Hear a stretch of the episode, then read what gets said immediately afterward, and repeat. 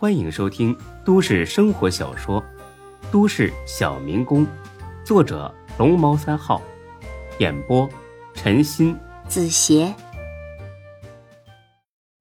第三十三集。哎呀，都什么时候了，你还管他呀？我今晚不去宾馆了，他妈吓得我都硬不起来了，我都。还有，你你瞅瞅我这样，我我怎么出去见人呢？我，我都不够丢人吧？我。我让你打就打，你别废话，打！刘永才一脸的不解，但还是打了过去。陶红云却是关机了。孙志问：“他没跟你说在哪个房间吗？”“没呀，说好的去汉家呀。我本来打算到门口再打电话问他呢。怎么了，孙志？有什么奇怪的吗？”孙志呢，没说什么，拿出手机。搜到那家宾馆的前台电话，打了过去。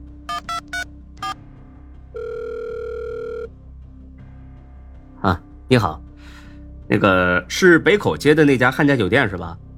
啊，是这样的，那个我一个朋友今天晚上在你们那入住，但是他手机呢落我这儿了，我一会儿给他送过去，能否帮忙查一下他是哪个房间的，行吗？不好意思，这是客人的隐私。我不能告诉你，如果真的有需要，你可以带着身份证到前台来查询。啊，对对对对对，不能那个泄露个人信息啊！我知道，可我真的是有事着急找他，他电话呀都快被客户给打爆了。再说耽误事儿可不好，要要不这样，你帮我查一下，今天晚上有没有一位姓陶的女士入住你们酒店？这不算泄密吧？这个可以。过了十几秒钟。前台回复说：“今天没有个姓陶的顾客入住。”啊，没搞错吧？可是他的确告诉我，他就就住你们酒店了。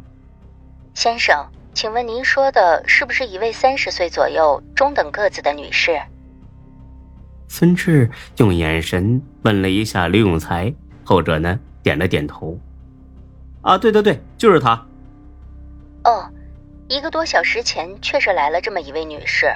本来她是要入住的，但是接了个电话就走了，到现在也没回来。要不您附近别的宾馆看看，兴许她在别处住下了呢。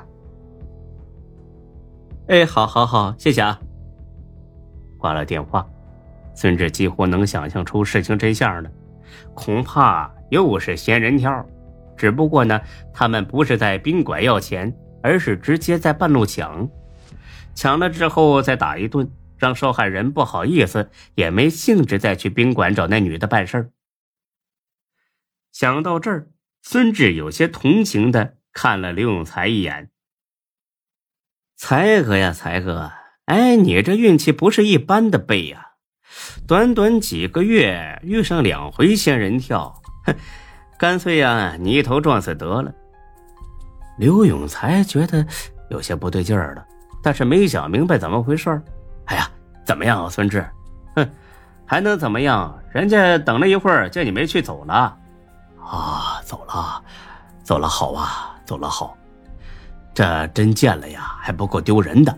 哎，那天啊，我在街边找人算了一卦，那算卦的说我最近有桃花劫。我操，真他妈准呐！哼，那你最近可得悠着点啊。嗯，我看呢。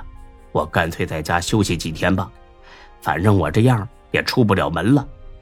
呃，店里边呢，暂时让欢子盯着吧，他办事啊还是很细心的。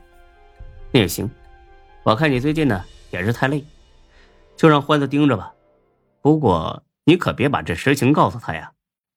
刘永才听完就乐了，嘿嘿嘿，哎，孙志，你打算瞒到他到什么时候吧？哎，我看他这人挺靠谱。他决定跟你，不是因为你是个毒贩子，而是觉得你有能力。你说，咱们这样骗他，是不是有些不太仗义啊？孙志呢，不好意思的点了根烟，再看看吧。我呀，怕他是李大毛派过来摸咱们底的。现在告诉他太危险了，再过一段时间吧。哎呀，等啥呀？等到猴年马月啊？你干脆设个局，考验考验他不就得了吗？反正我觉得他是真心实意想跟你混的。哼，设个局也行。你不是在家歇着吗？这活交给你了。嘿嘿，好。哎，我跟你说啊，不是我吹，这种事儿我总结出心得了。你是没见烧早点的时候，我把高勇给忽悠成什么样？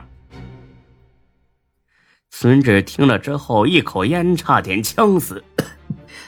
高勇，怎么回事？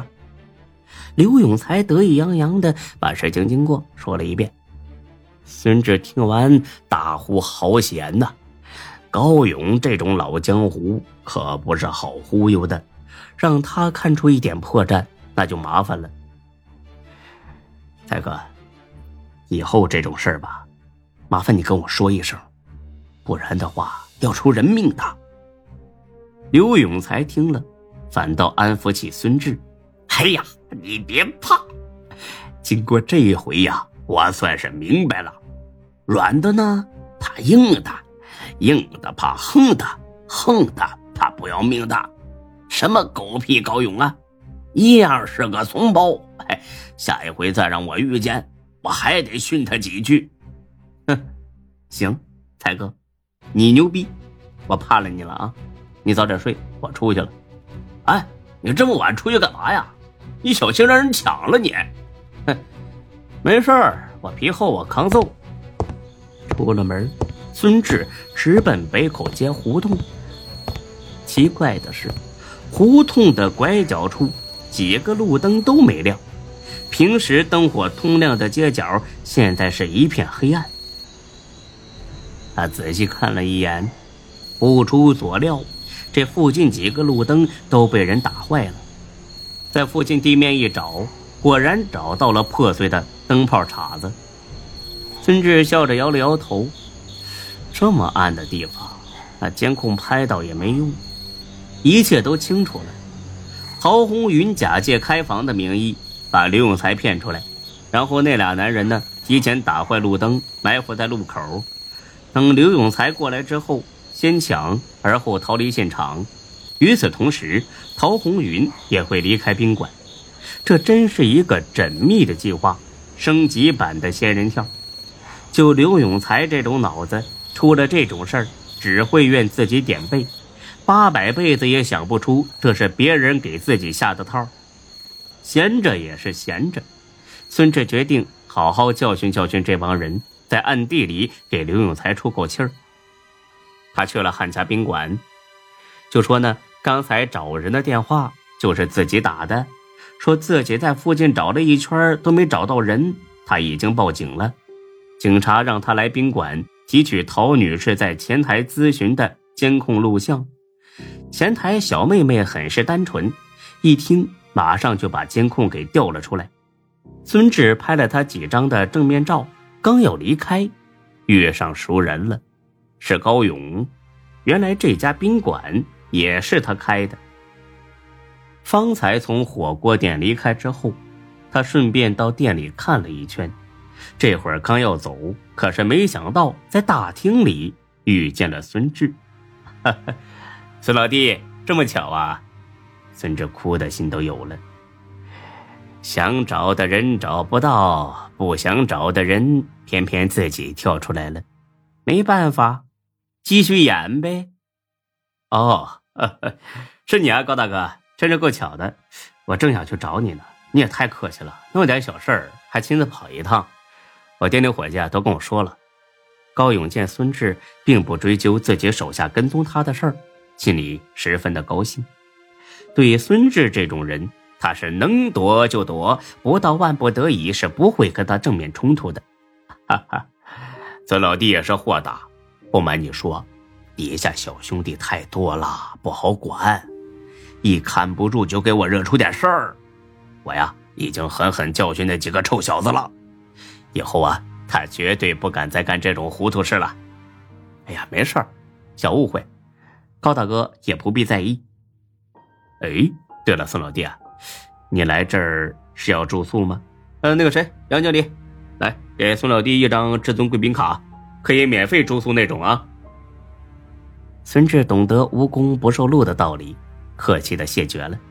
不过他转眼想到，高勇手下人多，眼线广，兴许呢就有人认识陶红云。